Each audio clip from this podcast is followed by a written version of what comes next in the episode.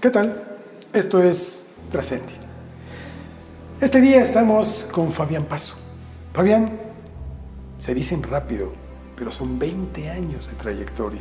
22. 22. Y con lo joven que estás, empezaste de pañales. ¿no? bueno, empecé un poquito tarde porque eh, mi primer carrera fue música, entonces estudié arreglo y composición. Y, este, y después fue que me decidí a estudiar actuación. Estudié a la par, eh, soy maestro de arte teatral, soy director de escena y soy clown. Oye, empezaste entonces de veras muy, muy joven. Pues Empezando sí. con la música, por ejemplo. Sí, sí. Le- tuve mucha facilidad. En la primera escuela a la que llegué, el programa de estudios en ese entonces duraba año y medio y yo lo terminé en ocho meses. Entonces de ahí salté a hacer la carrera en la Superior de Composición y Arreglo y eh, prácticamente me, me vinqué el primer año. Entonces sí, fue, fue un poquito rápido. ¿Y qué te dio por brincar? ¿Qué digo? Todas son bellas artes, por supuesto, pero ¿qué te da de, de dedicarte a la música originalmente a saltar a la actuación? Es muy interesante porque eh, yo estudié en CCH, yo estudié, yo estuve en CCH Vallejo y en ese entonces eh, yo me dedicaba por completo al básquetbol. O sea, yo era preseleccionado nacional de básquetbol, yo y jugaba... tienes la estatura. Eh, mm, el- Sí, siempre sí, fui el chaparrito, mido un 83, o sea, no. Entonces siempre fui el movedor de pelota. Pero este, pues me dedicaba de lleno. Yo entrenaba entre 6 y 8 horas diarias y eh, lo demás iba a la escuela a estudiar, ¿no? Pero en esta escuela, en el CCH, había un grupo de teatro que hasta la fecha existe. Y eh, pues decidí entrar al grupo de teatro, porque siempre desde niño me gustó. Yo me acuerdo perfecto cuál fue la primera obra de teatro que vi, qué fue lo que pensé, qué fue lo que sentí. Y eh, cuando entro a este grupo de teatro, el director me dice que pues no sirvo para actuar, que mejor me dedique a otra cosa. Como mi vida era el básquetbol, la verdad es que no le di importancia, este, lo tomé muy ligero, lo tomé como bueno, yo sigo en lo mío. Y por eso cuando llega el momento de decidir qué otra cosa hacer además del básquetbol, no me voy por la carrera de actuación, no me voy por el teatro. Eh, entonces digo que otra cosa me gusta, jamás me vi en un- una oficina trajeado ni nada por el estilo, nada me, me llamaba la atención de las carreras, digamos, comunes, ¿no? Populares. Y entonces lo que decido es la música, también desde niño tuve mucha facilidad para la música.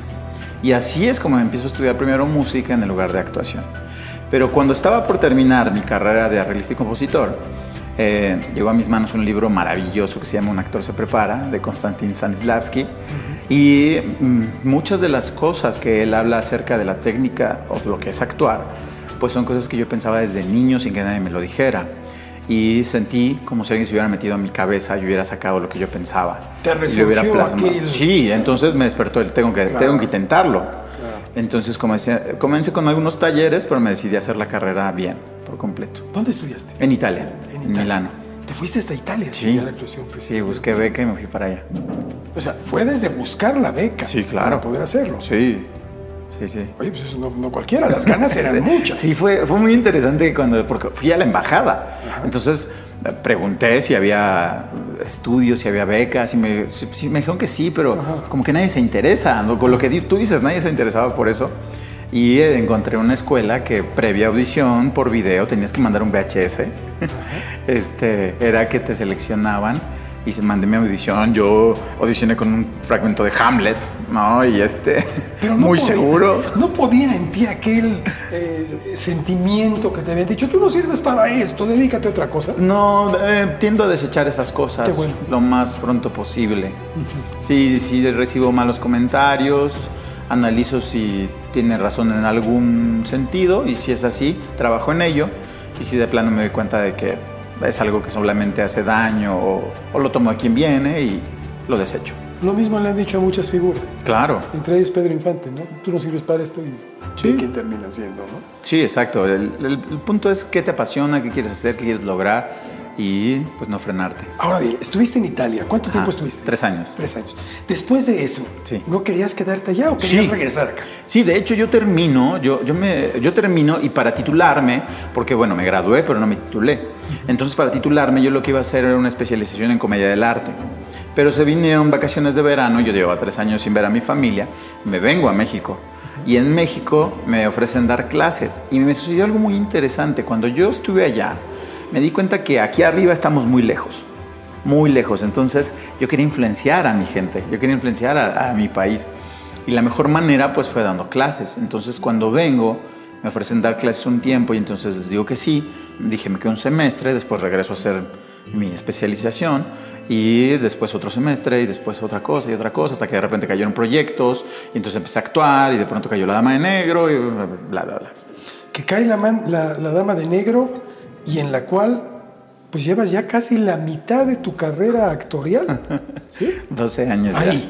12 años, así es. ¿Te ha marcado esta obra? Claro, claro. ¿De qué forma? Eh, De todas de manera positiva. Eh, la Dama es la única obra, y siempre lo he dicho, eh, la única obra de todas las que he hecho, he hecho más de 30 obras de teatro, es la única que realmente me ha exigido poner en práctica lo que he estudiado. La única. Eh, ¿Por qué, Fabián? Porque es una obra que el texto es muy bello y es- está tan bien hecha que si yo saliera al escenario a solo, como decimos en el argot, escupir el texto, funcionaría. O sea, yo podría hacerla ligera y de todas maneras va a funcionar y a la gente le va a gustar porque es una gran obra de teatro. Pero no soy así. Yo soy muy clavado, entonces yo salgo todos, todas las funciones a darlo todo en escena. Y, eh, y ahí pongo en práctica todo lo que he estudiado. Eh, realmente la obra tiene eh, estos momentos en donde te demanda estos matices y estas intenciones y estas técnicas que, que en algún momento he tenido la oportunidad de aprender y poderlas poner en práctica ahí. Y eso es maravilloso. Por eso a veces me preguntan, 12 años, ¿no te aburres en la Dama de Negro? Y para nada. Cada función es distinta, cada función es diferente, nunca es igual. Todo el tiempo salgo a, a hacer algo nuevo, ¿no? Le has puesto de tu cosecha Sí, mucho. y eso no te lo llevas a casa. No, no, se queda en el escenario. Se dice muy fácil, pero yo creo que no debe de ser muy sencillo. Es un entrenamiento. Es un entrenamiento. Yo nunca he estado de acuerdo con compañeros que de pronto comentan, ¿no? Este, es que me quedé en el personaje, ¿no? Este, eh, o algunos que inclusive tal vez están haciendo un personaje y, y durante su vida diaria se comportan como el personaje o hablan como el personaje. Perdón, no sé, ese tipo de técnica yo no voy de acuerdo con ella porque a mí la técnica que se me enseñó es el lector, el, el- el personaje se queda ahí, en la escena, se queda en la cámara, se queda en el set. En el momento que dicen corte o que se acabó la obra, ya soy yo. Vuelve y dejas a un lado el, el personaje. Y, y de hecho, de eso imparto clases y doy talleres y demás, porque sí es una técnica muy sana y que es muy importante que muchos que se dedican a la actuación la puedan conocer, porque realmente el actor siempre tiene el control de lo que está sucediendo y por eso somos, eh, el- la raíz de, de la palabra actor es hipócrita, somos un hipócrita, es, un, es alguien que va a engañar al público y le va a hacer creer que esto es cierto sin que realmente lo sea. Entonces, en un espacio de tiempo, algo que es ficción se vuelve real sin dejar de ser una ficción. No te conviertes en el Birdman de las películas. No, no, no, no, no, no, no. no.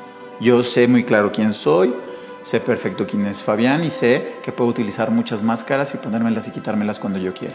A Fabián, ¿cómo le ha servido el trabajar también con actores, por ejemplo, de la talla en esta obra, en lo particular de un Alejandro Tomás? Maravilloso, maravilloso, porque siempre aprendo de mis compañeros.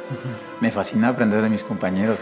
Eh, Hay la humildad para aprender de ellos después de esta preparación que has tenido y, y el éxito que estás teniendo. no veo por qué no debería verla, ¿no? Creo que si quiero ser el mejor en todo lo que haga, tengo que seguir preparándome y tengo que seguir creciendo y tengo que seguir aprendiendo. Eh, y tengo que, debo tener mucho cuidado con los vicios actorales, debo tener mucho cuidado con entrar en estos detalles de las cosas que me funcionan. Yo sé que eh, mi perfil es este, entonces mejor me voy a parar de este lado, ¿no? Entonces, no, no, no, no, no, no. O sea, eh, de hecho ahorita yo estoy en un proceso de, de, de, eh, pues, dieta, ¿no? Un proceso nutricional para bajar otra vez de peso, porque acabo de hacer un personaje para una serie en donde me tenía que ver más grande y subí 14 kilos. Ahora estoy en el proceso para volver a mi peso. Este, ¿Por qué? Porque yo decidí entregar lo que soy en servicio de los personajes. Entonces a mí no me interesa si me veo bien o me veo mal. Me interesa que ese personaje se vea como se debe ver. Entonces siempre estoy aprendiendo, siempre estoy buscando, siempre estoy analizando. Y de mis compañeros aprendo mucho. Siempre. No hay esta eh, situación de combate de los egos, porque para dedicarse a la, a la actuación, Ajá. para dedicarse a la canción, para dedicarse Ajá. a todo esto, al mismo periodismo, se tiene que tener un ego grande, tenemos que buscarlo. Sí, pero creo que hay una diferencia entre ego y egocentrismo. Eso es importante. Eh, y yo lo que procuro todos los días de mi vida es hacer a un lado el egocentrismo. El ego, sí. Claro, el ego es necesario. Porque además te impulsa.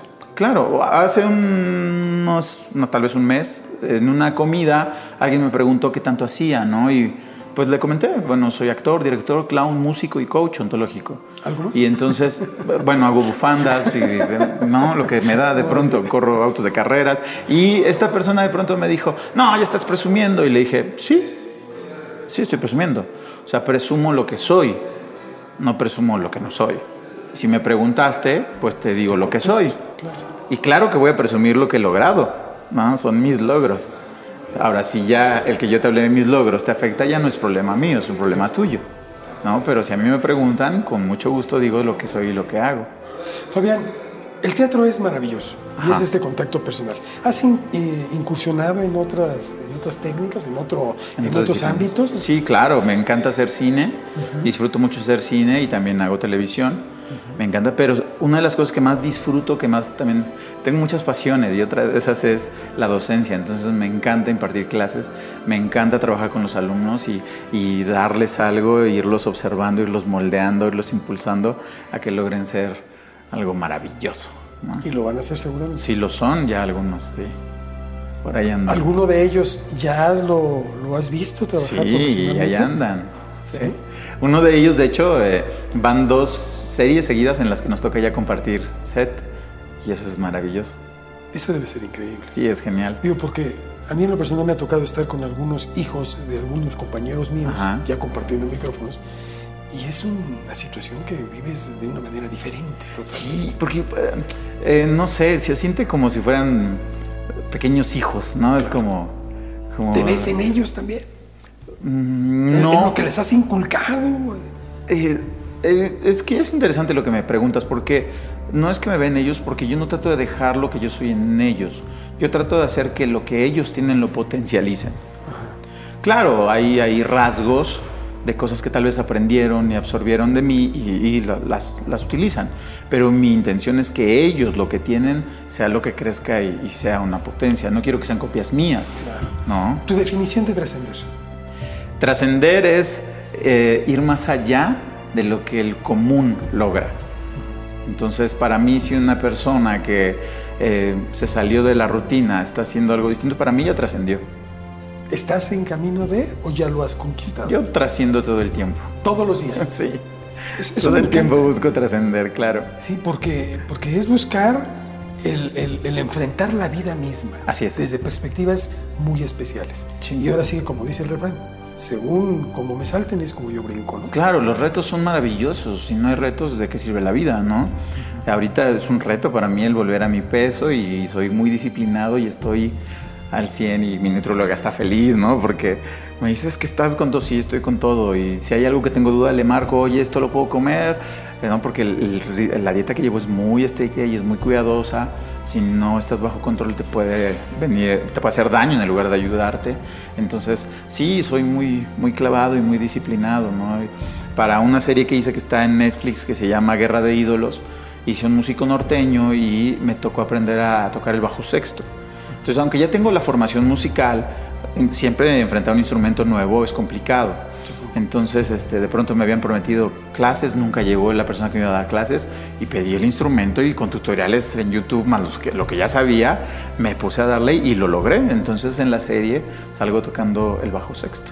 ¿Cómo te llega a ti la oportunidad de La Dama de Negro? Porque recién llegado al país, todavía no conocido, etcétera, te dan una obra de estas dimensiones. Fue maravilloso porque yo llegué a la, Dama de Negro como un fan, absolutamente como un fan yo vi la obra, me fascinó, conocí a Rafael Perrín en un lugar donde yo trabajaba, él dio una charla, ahí nos conocimos, nos hicimos amigos, me invitó a ver la obra, me enamoré de la obra y le dije que me encantaría trabajar en ella, ahí quedó. En otra ocasión alguien me invitó a ver la obra y este, cuando llegué a, la obra le dije, oye, ¿puedo saludar a Rafa? No sabía si se iba a acordar de mí y de pronto me ve y Fabiancito, ¿cómo estás? Y nos saludamos. Y eh, en alguna ocasión, este, Benja Rivero tuvo un accidente muy fuerte, un accidente automovilístico muy fuerte, y lo dejó eh, incapacitado. Y eh, pues fue cuando Rafa me dijo, vas. Y tuve tres ensayos y vámonos. Con eso fue suficiente. Sí. Y entraste directamente a la obra. Así es, soy ¿Y el que menos ha ensayado. ¿Cuántos años ya llevas? 12 años. 12 años representando la Dama de Negro. Así es. Retos a futuro. Estoy escribiendo dos guiones, uno para serie y el otro para película. Bueno, y estoy terminando otro de un cortometraje, que en realidad es una obra de, teatro que escribí y la quiero hacer cortometraje.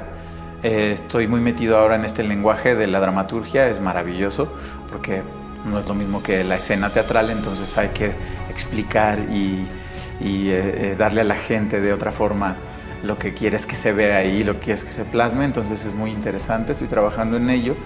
Eh, el próximo año también estoy invitado a dirigir una obra de teatro y, este, y vamos a ver qué pasa, porque, eh, bueno, ahí vienen dos películas extranjeras en donde parece que hay un chance y mi representante se está encargando de eso. De poder ir a grabar al extranjero. Así es. Tú eh, tuviste tu formación en, en un país extranjero, Ajá. fundamentalmente en Italia. ¿Algún día has soñado con regresar a aquellos lares o saltarle a Hollywood? Como ahora parece la moda en muchos, ¿no? Todos los años pienso en que voy a regresar a Italia. Todos los años digo, este año sí voy a regresar. Ok. Eh, por algo no se da, ¿no? Eh, pero precisamente esto de lo que te platico es que ahora hay un chance de, de correrle un poquito más al norte a ver qué pasa. ¿Dejarías la Dama de Negro? Pues es que la Dama de Negro es tan maravillosa, es mi casa y muchas veces me voy a hacer otros proyectos y regreso. Este es tocar base, entonces eh, no es que todos los 12 años haya estado de lleno en la obra, voy, hago una serie, regreso, voy, hago otra obra de teatro, regreso.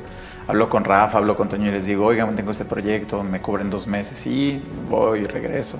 Entonces es lo bonito de tener una casa como la Dama. Y tienes tu lugar apartado permanentemente y es por la calidad que demuestras. Así es. Pues qué, qué gusto. Y por la- la- lo enormes que son Rafa, Toño y todo nuestro equipo. Algo que quieras dar, yo sé que no, no, no- es como un consejo porque estamos en la vía de estar construyendo permanentemente, pero algo que quieras decirle a los jóvenes que quieren dedicarse a esta carrera. Que hagan lo que les apasiona. Si realmente les apasiona, tienen que descubrir eso. Siempre lo digo a mis alumnos, tienen que descubrir cuál es su pasión. ¿Qué es lo que te apasiona? Eh, en este país hemos crecido con que se nos diga, tienes que trabajar de algo que te dé de comer. Y realmente la mayoría no es feliz. Tienes que trabajar en lo que te apasiona, en lo que realmente te mueve, lo que te, te despierta todas las mañanas con ganas de hacer.